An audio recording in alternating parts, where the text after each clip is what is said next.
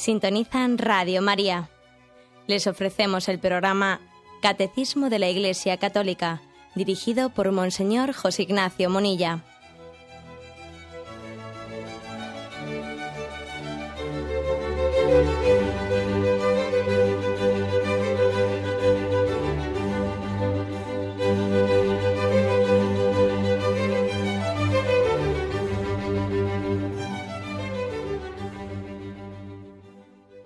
Cordial saludo a todos los oyentes de Radio María. Un día más, con la gracia del Señor, proseguimos el comentario del Catecismo de nuestra Madre la Iglesia. Habíamos quedado en el programa anterior en el punto 1857. Estábamos en un apartado eh, que estábamos eh, más globalmente hablando sobre el pecado, de la parte de la moral del catecismo, en un apartado que tiene como título La gravedad del pecado, pecado mortal y pecado venial. Bueno, pues continuamos en el punto 1857, donde habíamos quedado. Dice, para que un pecado sea mortal, se requieren tres condiciones. Es pecado mortal lo que tiene como objeto una materia grave y que además es cometido con pleno conocimiento y deliberado consentimiento.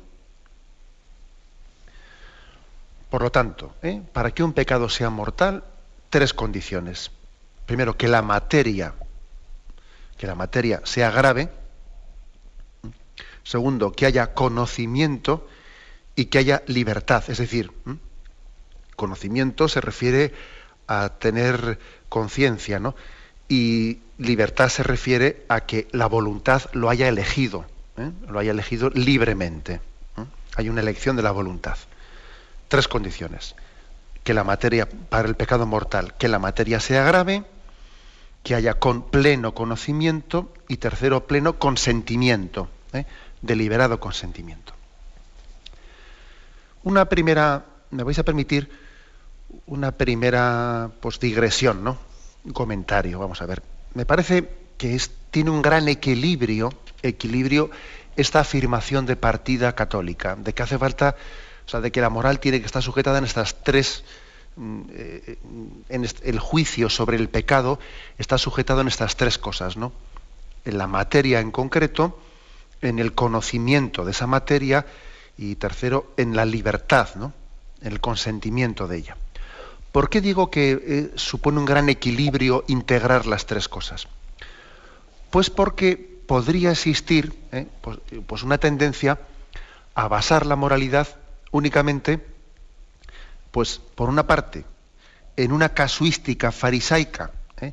en la que parece que se pone el acento de que lo importante de la moral es las elecciones concretas, no de un montón de normitas, como si el pecado consistiese únicamente en el cumplimiento de un montón de normas, ¿no? Pues lo que en el Antiguo Testamento Jesús denunció, que el mundo farisaico tenía todo un montón, ¿no? De normas y preceptos que cumplir, especialmente preceptos en los que el hombre tenía que preservarse de hacerse impuro, impuro pues por el contacto pues, con los alimentos, impuro eh, por qué tipo de, de abluciones que hay que lavarse tantas veces antes de comer, después de no sé qué. Eh, entonces digamos que la moralidad del mundo farisaico era una especie de casuística de preceptos y normas en las que se ponía toda la fuerza en el objeto, en el objeto, y muy poca, y, casi no se prestaba atención alguna en aquella moral a la intención con la que se hacían las cosas. Lo importante era cumplir todas esas normas. Que luego tú en tu interior estabas odiando, que en tu interior eres un impuro en tus pensamientos, que en tu interior eres un envidioso, que en tu interior no haces más que pensar mal. No, eso ya parece como que eh, era una moralidad que era de casuística de preceptos, ¿no? Que Jesús, como sabéis, denunció. Jesús denunció que él vino a decir, oye, lo importante, lo, que, lo que hace al hombre puro o impuro, es lo que sale de tu corazón, porque en tu corazón anidan, eh, pues anidan eh, los, celos, anidan las envidias, los rencores, etc. O sea, Jesús insistió, eh, hizo frente a esa moralidad de la, de la, casuística, de las normas, de un montón de preceptos, diciendo, ojo, a mí me, me sirve de muy poquito todo eso, si no también, si no cultivamos, si no cuidamos, si no prestamos atención a la intencionalidad, a ver eh, ese corazón tuyo en el cual anidan, que pues pueden anidar rencores, etcétera, etcétera. O sea que tú puedes estar cumpliendo una serie de normas por dentro, por fuera, mejor dicho, y en tu interior tu corazón estar absolutamente alejado de Dios y del prójimo. ¿Mm? O sea que por una parte existe el riesgo de que la moralidad sea de tipo externo, casuístico, pues eh, como si únicamente le diésemos importancia al, al cumplimiento de ciertos preceptos. Ya sabéis lo que significa la palabra cumplimiento, ¿eh? lo digo un poco en plan de broma. Se dice, ¿qué significa cumplimiento? Cumplo y miento. Bueno, pues porque ese, riesgo existe, ¿no? De cumplir externamente unos preceptos, unas normas, ¿eh? y, e interiormente, pues estoy mintiendo porque mi corazón está en otro lado. Bueno, ese es un riesgo que existe, ¿no? Pero ojo, existe también un riesgo contrario que es más de nuestros días. Y el riesgo contrario, pues es pensar en una moralidad, pues de no de casuística, no de cumplimiento de un montón de preceptos, que hoy en día eso no se lleva mucho, sino más bien una moralidad de tipo subjetivista, diciendo, bueno, aquí lo importante no es tanto las obras concretas, lo importante es las actitudes, el talante con el que hacemos las cosas. Lo importante es tener una buena intención, ¿no? Una buena intención. Eh, luego, que las obras concretas que hagas no importan tanto. Es casi el extremo contrario de, esa casuística farisaica a la que me he referido yo. El extremo contrario de subjetivismo, que creo que es una tendencia mucho más de nuestros días que la anterior, porque esa tendencia casuística farisaica, pues hombre, en, nuestros en estos momentos culturales, claro que se puede dar en algunas personas, ¿eh? pero no, culturalmente no está muy extendida. Eso de ser eh, alguien con tendencia escrupulosa a cumplir un montón de preceptos, etcétera, bueno, puede existir en personas concretas, pero no es mucho del momento cultural actual. El momento cultural actual es mucho más tendente a una moralidad que remarca en exceso el subjetivismo. Lo importante es la actitud. ¿eh? Que luego la persona, lo importante es su intención, que luego resulta que por la boca se le escapan blasfemias y tal. Bueno, pero no las ha dicho con mala intención. No importa tanto, lo importante es la intención. Aunque se le escapen esas blasfemias, pero bueno, su intención es buena, ¿no? Pero hombre, aparte de la intención también habrá que cuidar el acto, eh, la obra concreta, ¿no? También eso tendrá su importancia. O es que vamos a hacer un divorcio entre la intención y los actos. Los actos y la intención se supone que tienen que tener que ver uno con el otro, ¿no? No puede existir un divorcio, eh, una fractura entre la intencionalidad, eh, por una parte, y por otra parte los actos concretos que realizamos. Bueno, pues mm, entre esta doble, eh, este doble peligro de una moralidad pues, muy basada pues, en, en la casuística, ¿no? y otra muy basada en el subjetivismo, lo importante es la moral de actitudes, lo importante son las actitudes interiores, pero no, no importan tanto las obras que hagas. Bueno, aunque tú tiendes, aunque tú tengas obras concretas pues, de, impureza o de, egoísmo, lo importante es tu actitud. Tú, el caso es que tú, como si, vas por buena, eh, si tu intencionalidad va por buen camino, es, bueno, entre esta doble manipulación, eh, creo que es muy importante ver cómo la moral católica lo integra todo. Lo integra. Integra tanto el acto moral como la intención. Y las dos cosas deben de ser, pues lógicamente, objeto de nuestra atención. Por eso, ¿no? Dice, a ver, para que un pecado sea mortal se requieren tres condiciones. Primero, que haya una materia grave, o sea, un acto concreto que yo realizo.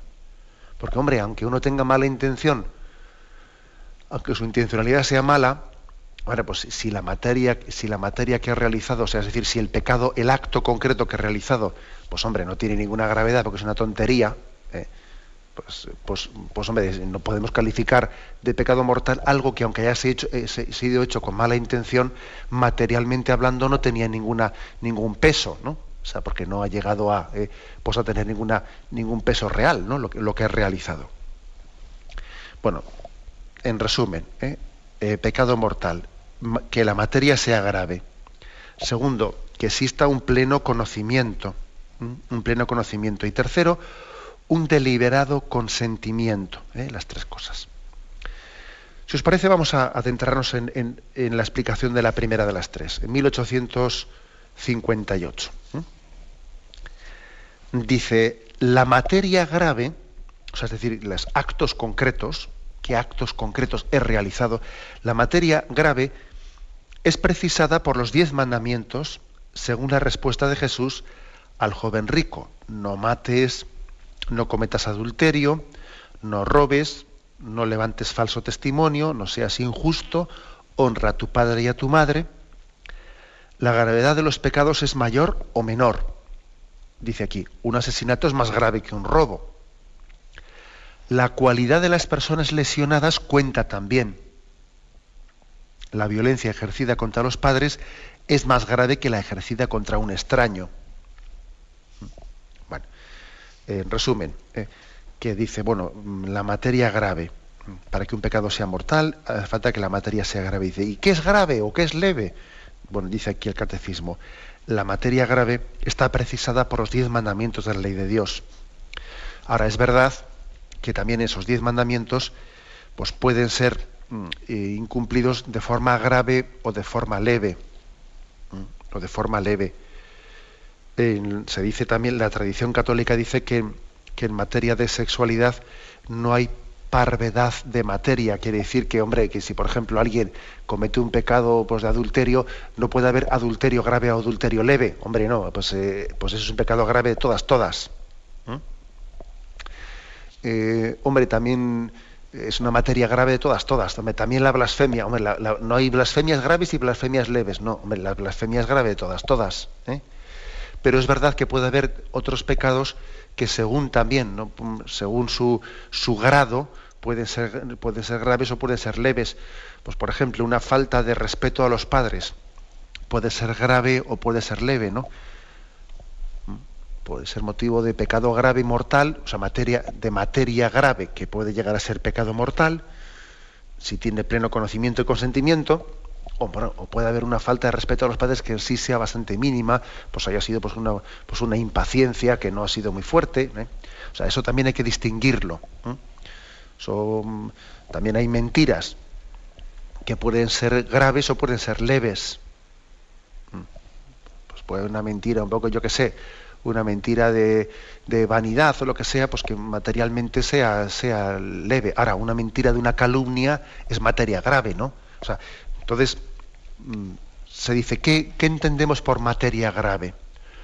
Por materia grave entendemos pues, lo que está recogido en los diez mandamientos, si bien es cierto que también somos conscientes, como estos ejemplos que he puesto ahora, hombre, pues que, muchos de estos mandamientos, pues eh, el, el, hecho también de que una materia sea grave o sea leve, pues puede tener una frontera en la que no es tan fácil, no es tan fácil, por ejemplo, distinguir, a ver, en qué momento es materia grave o es materia leve una determinada falta de respeto a los padres. Bueno, pues es difícil ponerla, poner la, frontera. No solo ser, no solo es ser mm, propio del buen espíritu el que nos acerquemos preguntando, a ver, ¿esto es grave o esto es leve? y si esa pregunta ha sido hecha con la intención de decir, a ver, esto es pecado mortal, esto es pecado venial, ¿no? Esto es grave, esto es leve. Si detrás de esa pregunta lo que viene es decir, bueno, si es leve, no pasa nada. Si es grave, habrá que intentar evitarlo. Bien, cuando uno mm, hace esa pregunta con esa intencionalidad, yo creo que no está movido por un buen espíritu. O sea, distinguir lo grave de lo leve no debe de ser, no nos debe de preocupar para decir, a ver, si es leve, barra libre si es grave, pues entonces habrá que intentar evitarlo, ¿no? No, eso no, está animado por un buen espíritu. Por eso la verdad es que más que preguntar esto es grave, esto es leve, esto es pecado, esto no es pecado. Más que eso, habría que hacer otra pregunta. ¿Esto le agrada al Señor? ¿El Señor quiere esto de mí? Eso cambia mucho la cosa. Y creo que debería ser esta la pregunta que nos hiciésemos y este el espíritu que nos moviese. ¿eh?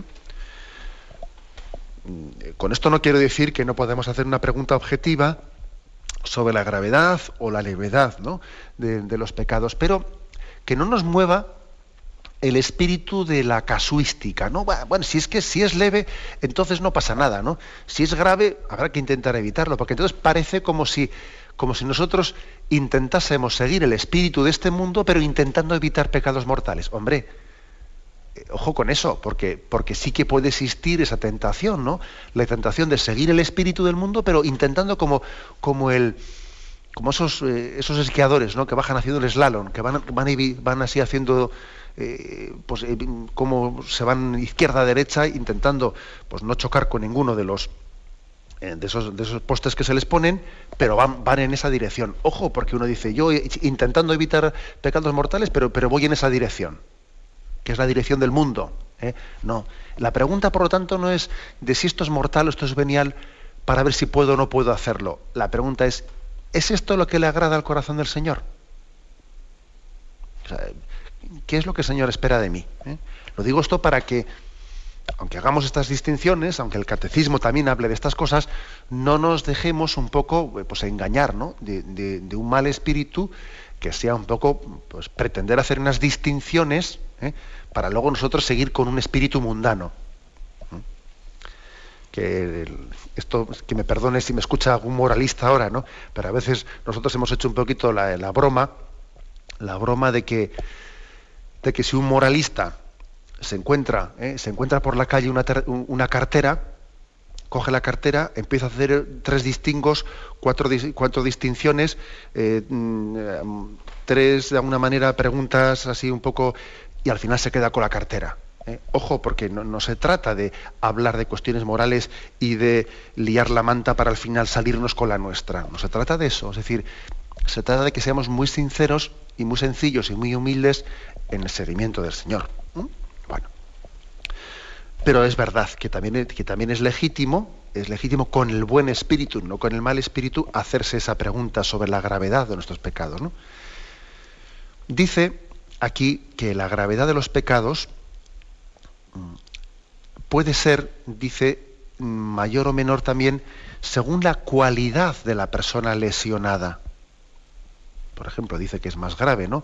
Pues una, falta de respeto tenida con un padre que con un extraño, por ejemplo, ¿no? O dice, es más grave la violencia ejercitada con un padre que con un extraño. permitidme una aplicación también para un pecado de nuestros días. Es más grave, es más grave un aborto, porque es con tu propio hijo, con tu propio hijo, que un asesinato. Sí, sí, lo digo así de claro. O sea, eh, en cuanto a, la gravedad de la materia, es más grave un aborto que un asesinato, porque el aborto es con tu propio hijo. ¿Mm? Y en cuanto a gravedad es mayor, claro que es mayor. Porque uno tiene deber de respeto a toda vida, pero todavía si esa vida Dios te la ha encomendado como paternidad o maternidad, todavía es más grave la cosa. ¿eh? O sea, bueno. digo esto bueno, pues también para, intentar abrir un poco los ojos ¿no? hacia la ceguera social que pueda existir de, la consideración de, algunos pecados como este en concreto del aborto que se, que se les ha trivializado ¿no? y hemos quitado y hemos llegado, llegado a, ser ciegos para captar pues, el, drama moral tan grande que existe ¿no? detrás de determinadas acciones. Eh, repito este punto, dice, la cualidad de las personas lesionadas también eh, hace más grave o todavía un pecado determinado, como este caso que he puesto en concreto. Bien, tenemos un momento de reflexión y continuaremos enseguida.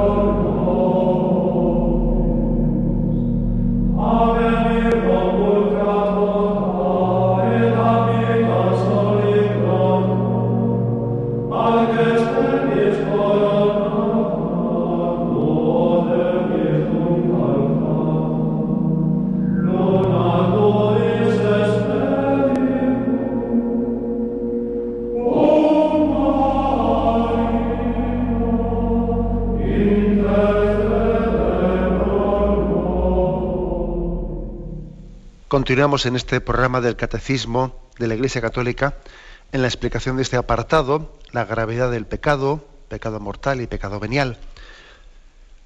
Pasamos al punto 1859. Dice así este punto.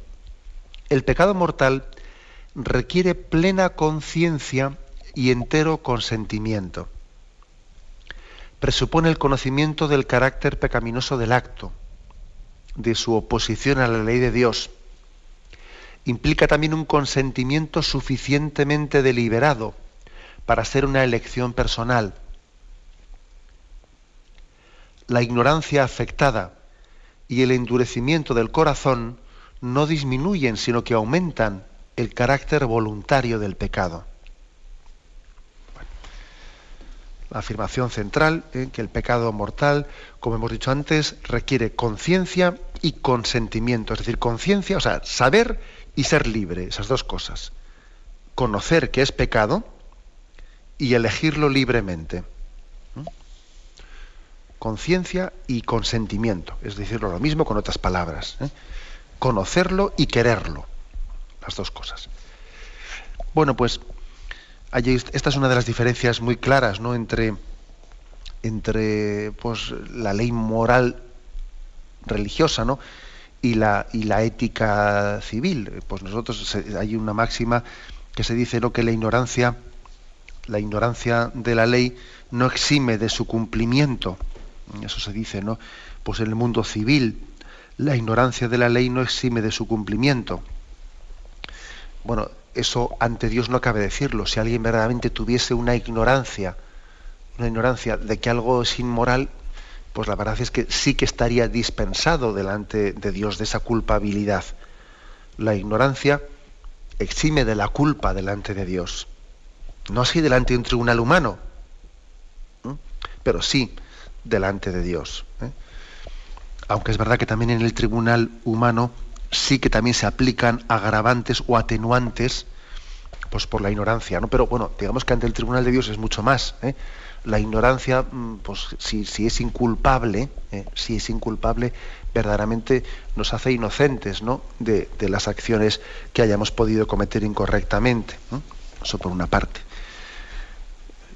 Lo cual, lo cual presupone, eh, presupone que es verdad que estamos llamados a conocer, a conocer la verdad. El hombre tiene una vocación de conocimiento de la verdad y puede también ser responsable de no conocerla.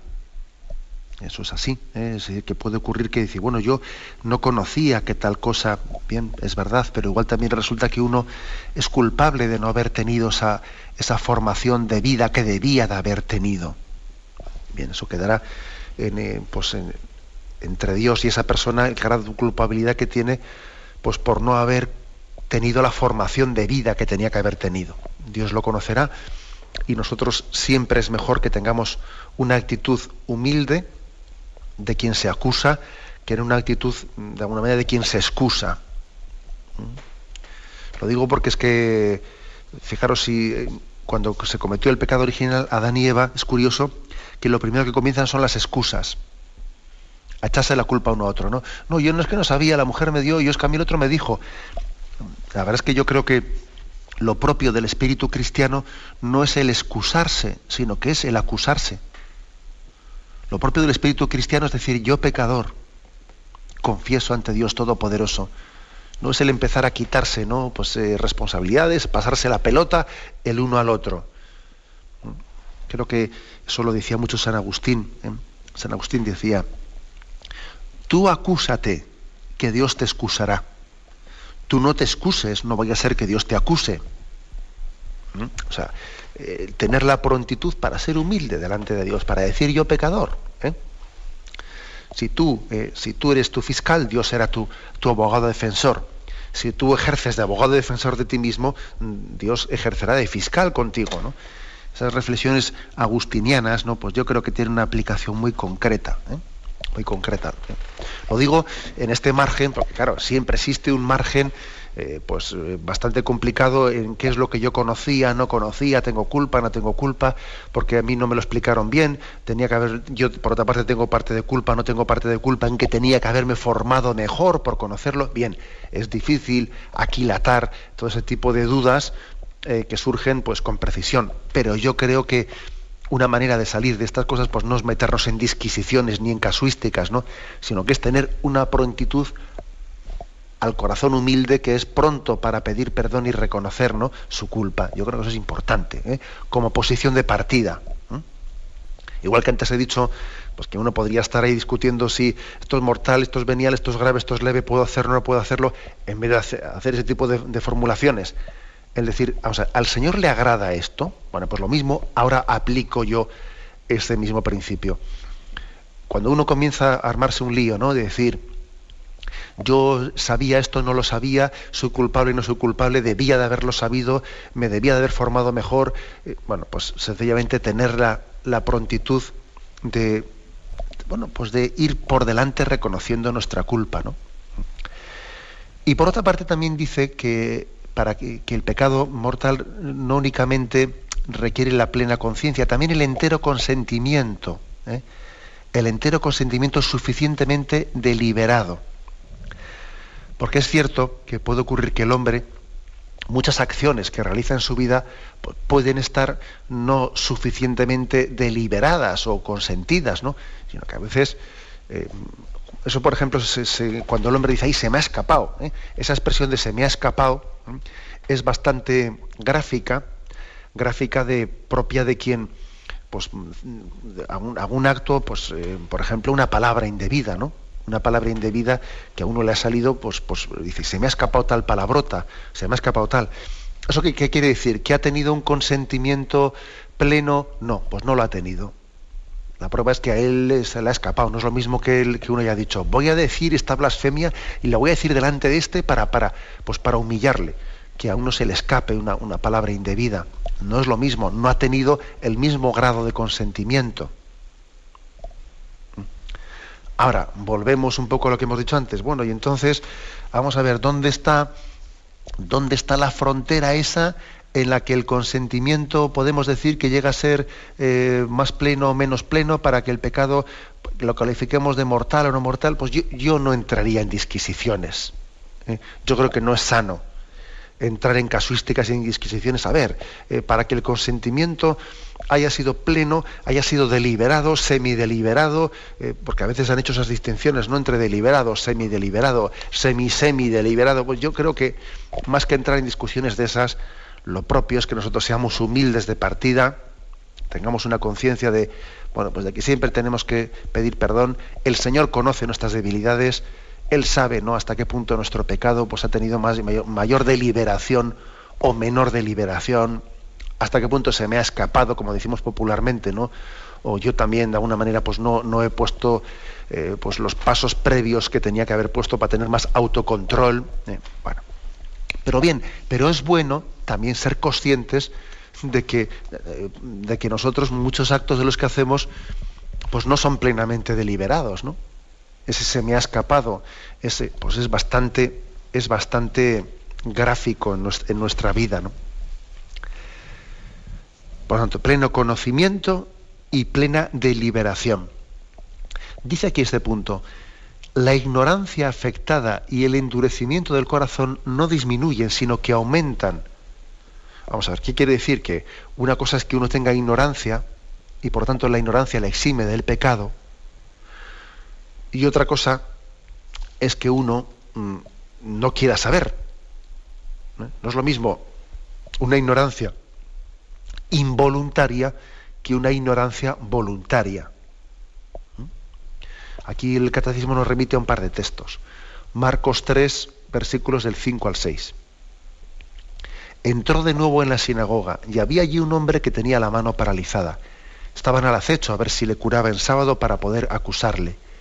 Dice al hombre que tenía la mano seca, levántate ahí en medio y les dice, ¿es lícito en sábado hacer el bien en vez del mal? ¿Sacar una vida en vez de destruirla? ¿Salvar una vida en vez de destruirla? Pero ellos callaban. Entonces mirándoles con ira, apenado por la dureza de su corazón, dice, extiende la mano. Él la extendió y quedó restablecido su, su mano. En cuanto salieron los fariseos, se confabularon con los herodianos contra él para ver cómo eliminarle. Vamos a ver, ¿por qué se trae aquí a colación este, este texto? Pues porque evidentemente es un caso en el que se ve cómo Jesús veía, veía la dureza de corazón, ¿no? el endurecimiento de corazón. No es que estos hombres no entendiesen lo que Jesús hacía, eso de curar en sábado. No es que no lo entendiesen, no es que ellos eh, hubiesen recibido una mala formación en, eh, pues en las escuelas rabínicas y claro, les habían explicado eh, pues que el sábado no se puede trabajar, luego el sábado Jesús no puede hacer un milagro. No es que eso ellos lo, lo hubiesen hubiesen sido educados inocentemente en esas enseñanzas y por lo tanto ahora el enfrentamiento que tienen con Jesús, pues hombre, si se les ha enseñado así a los fariseos, pues no tienen culpa de entenderlo así, ¿no? No, no, sí, tienen, sí tenían culpa, porque tenían una dureza de corazón. No es que no entendiesen lo que decía Jesús, es que no querían entenderlo. ¿Mm? Por eso dice aquí, viendo Jesús la dureza de su corazón, o sea que aquí eso de que ellos, como fariseos que eran, les hubiesen explicado en las escuelas rabínicas que el sábado no se podía hacer nada, y, o Jesús no les exime por eso. No les disculpa por eso. Es una ignorancia que es culpable, o sea, porque ha habido una dureza de corazón, ha habido un no querer entender las escrituras. ¿Mm? O sea, que ese matiz es importante. ¿Mm? Es un matiz importante porque podría parecer que a veces uno se escuda demasiado fácil en que, en que yo no sabía eso, sí, no sabía, pero es que no lo quería saber. ¿Eh? Es que no te daba la gana de saberlo. ¿eh? Otro texto ¿no? al que también se recurre para explicar esto, esto también de que, ojo, de que a veces la ignorancia o, pues, la inadvertencia puede ser culpable, porque eres tú el que tienes un corazón endurecido, es el de Lucas 16, versículos 19 en adelante, que es la parábola de, del rico Epulón y del pobre Lázaro. ¿no? ¿Por, qué se trae, ¿Por qué se trae aquí a colación este texto? Pues porque allí, si os acordáis, ¿eh? se decía, bueno, lo voy a leer, ¿eh? decía, era un hombre rico que vestía de púrpura y lino y celebraba todos los días espléndidas fiestas. Y un pobre llamado Lázaro, que echado junto a su portal, cubierto de llagas, deseaba hartarse de lo que caía de la mesa del rico. Pero hasta los perros venían y le, lamían las llagas. Sucedió pues que murió el pobre y fue llevado por los ángeles al seno de Abraham. Murió también el rico y fue sepultado.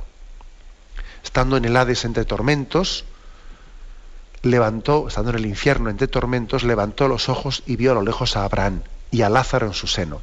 Y gritando dijo, Padre Abraham, ten compasión de mí y envía a Lázaro a que moje en agua la punta de su dedo y la refresque mi lengua, porque estoy atormentado en esta llama. Pero Abraham le dijo, Hijo, recuerda que recibiste tus bienes durante tu vida y Lázaro males. Ahora pues él está aquí consolado y tú atormentado. Y además entre nosotros y vosotros se interpone un gran abismo, de modo que los que quieran pasar de aquí a vosotros no puedan, ni de ahí puedan pasar donde nosotros. Replicó, con todo te ruego, Padre, que les envíes a la casa de mi Padre, porque, porque tengo, o sea, que le envíes a Lázaro, o sea, como que hagas una especie de milagro, quiere decir, envíale a Lázaro ¿eh? a casa de mi Padre, porque tengo cinco hermanos, para que les dé testimonio y no vengan también ellos a este lugar de tormento. Díjole a Abraham, tienen a Moisés y a los profetas que les oigan. Él dijo, no, padre Abraham, sino que si alguno de entre los muertos va donde están ellos, se convertirán. Le contestó, si no oyen a Moisés y a los profetas, tampoco se convencerán aunque un muerto resucite. ¿Por qué nos trae ese texto aquí, a colación el, el catecismo? Pues está muy claro, porque eh, la moraleja que se quiere extraer es la siguiente, ¿no? El, rico Epulón piensa que si, que si va un muerto, ¿no? Si un muerto se le aparece a sus hermanos, ellos y les dice, oye, que, existe otra vida y que si vivís, si vivís de esta vida, de esta forma tan egoísta y tan pecaminosa, después os espera la condenación eterna. Si un muerto se les aparece y les dice eso, ya cambiarán de vida, ¿no? Y la respuesta de Abraham es decir, no, no, mira, déjate de que un muerto se lo diga. Ya tienen ahí a los profetas. Si no hacen caso a los profetas, son culpables. O sea, que no vale decir, yo no lo sabía, no, si te lo están predicando. ¿Me explico? Te lo están predicando, o sea, no, no estés esperando un tipo de manifestación extraordinaria en la explicación, en la, en la predicación ordinaria de la iglesia, ya estás recibiendo ese mensaje. Luego, en el rechazo de esa predicación ordinaria, ¿no? Eh, pues está teniendo lugar en ti, pues un, un consentimiento. Eh, no vale decir, no, yo no conocía y yo no era libre. No, no, hay un. En el rechazo de la predicación ordinaria de la Iglesia hay un conocimiento y un consentimiento en el rechazo. ¿Mm? Bueno, por eso es un texto que traído aquí a colección nos, eh, claro, nos, nos viene a decir, hombre, no pensemos que para que uno tenga conocimiento, eh, conocimiento y, de que una cosa es grave, hace falta que se le aparezca un ángel y se lo diga porque es que no hace falta que, tenga esa manifestación extraordinaria. De hecho, en la predicación normal de la Iglesia ya se le está enseñando. Y si él no recibe esa enseñanza es porque no le da la gana de recibirla. ¿eh? O sea que puede existir, como dice aquí, una ignorancia culpable, un no querer saber y un endurecimiento del corazón que también es culpable. En resumen, ¿no? En resumen de este punto 1859, pues que para que el pecado, eh, para que el pecado pueda ser mortal, hace falta, aparte de la materia grave que decíamos ¿no? en el punto anterior, hace falta una conciencia y un consentimiento, o sea, conocerlo y quererlo, conocerlo y quererlo. ¿eh? Ahora bien, se hace ese matiz que ese, conocimiento y ese, eh, sea, ese conocer y ese querer, pues eh, también puede ser que uno sea culpable de no querer conocer o de no querer querer. O sea, que en el fondo es, eh, uno también puede ser culpable de que su conocimiento y su voluntad no sean plenas. Pues estos matices se hacen aquí. Tenemos un momento de reflexión y continuaremos enseguida.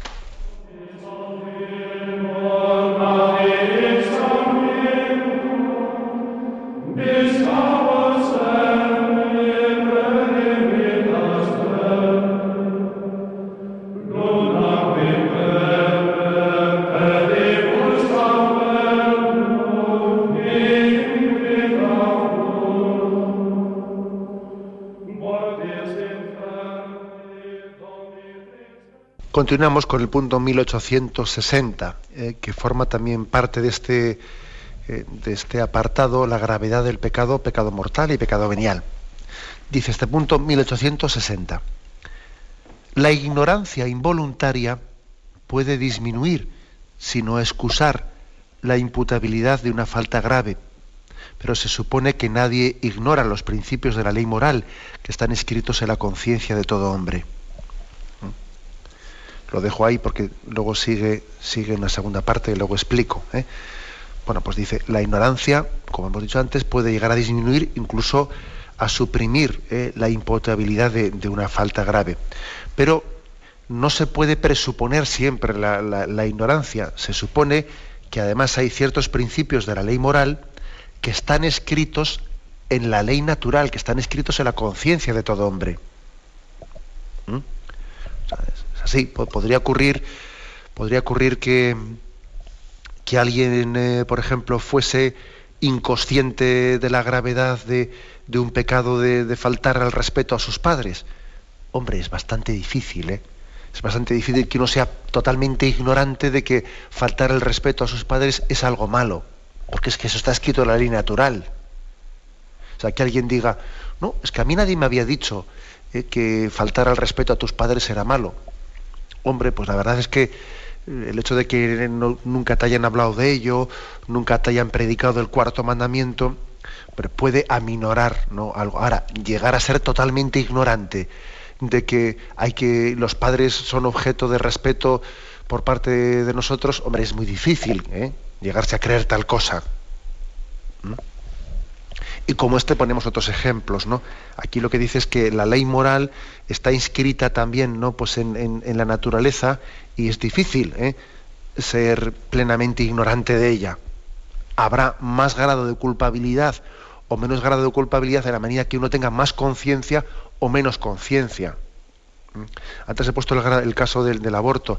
Claro que puede haber personas, personas que igual vayan a abortar o pues, a cometer pues, una barbaridad de ese estilo sin tener plena conciencia de la barbaridad que están cometiendo, porque les han dicho que eso no es nada, si esto es como, esto es como si tuvieses una menstruación, no sé qué, pero si esto en el fondo no es nada, y les han ido engañando un poco y haciéndoles creer y entonces no tienen plena conciencia. Ahora, de ahí ya hasta pensar que, ellos mm, no, no tienen conciencia ni culpabilidad de nada, y ya es mucho creer ya, porque uno no tiene también un instinto de, ese sentido de maternidad y sentido de respeto ¿no?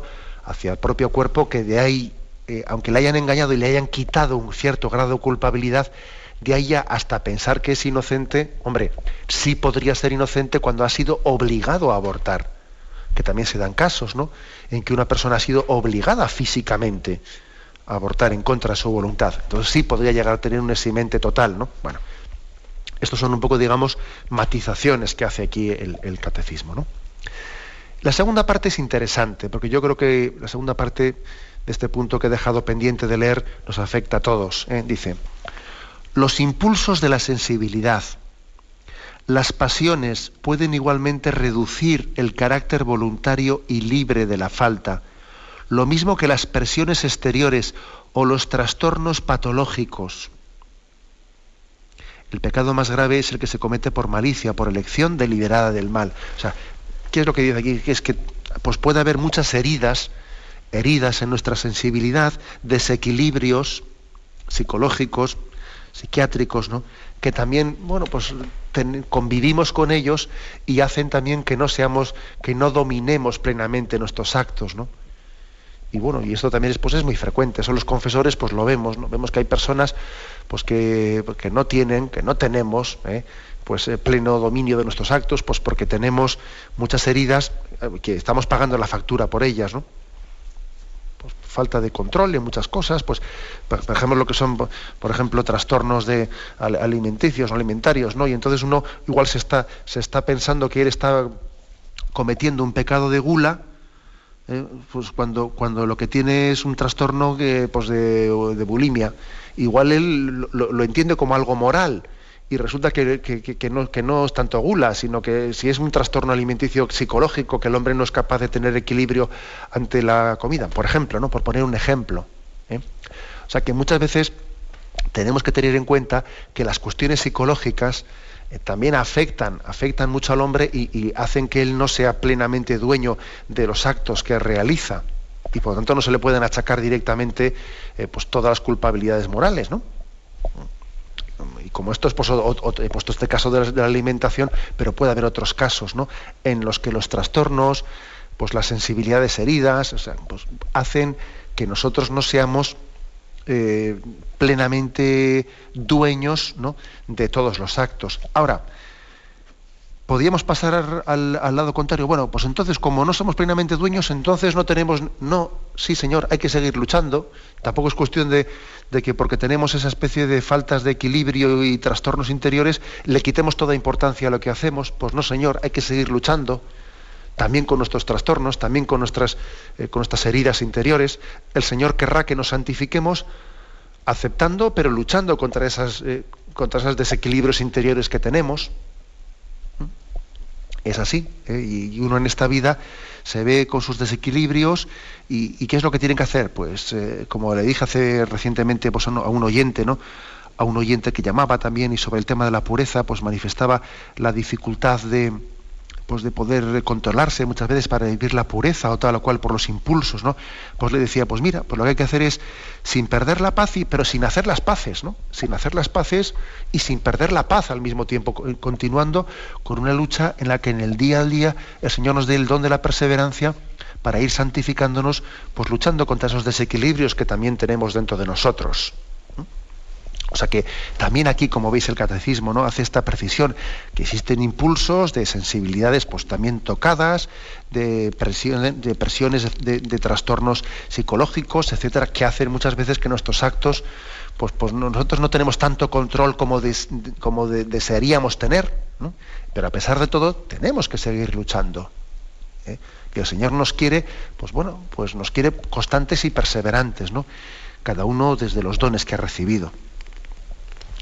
Pero bueno, aquí la conclusión de todo lo que hemos explicado hoy, pues pudiera ser esta, lo que dice que lógicamente el pecado es más grave en la medida en que se comete con mayor grado de malicia y con una elección más deliberada. ¿eh? Una elección más deliberada. Como, como, he dicho antes, pues no es cuestión de que nosotros no tenemos un medidor.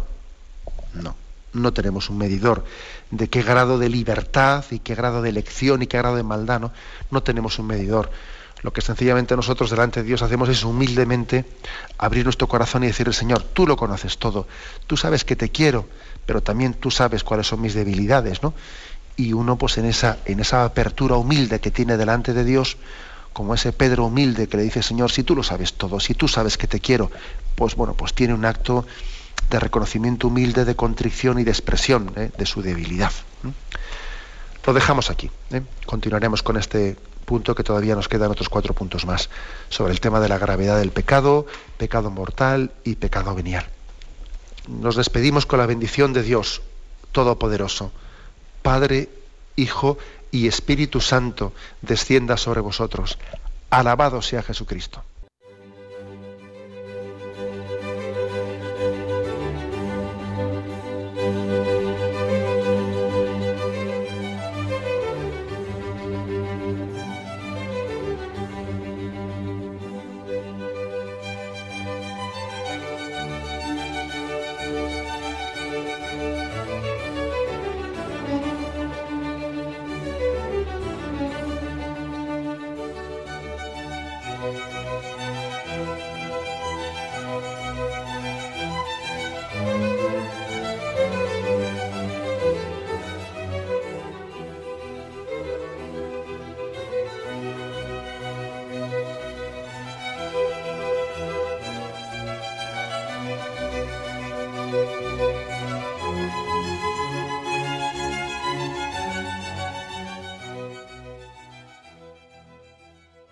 Les hemos ofrecido el programa Catecismo de la Iglesia Católica, dirigido por Monseñor José Ignacio Monilla.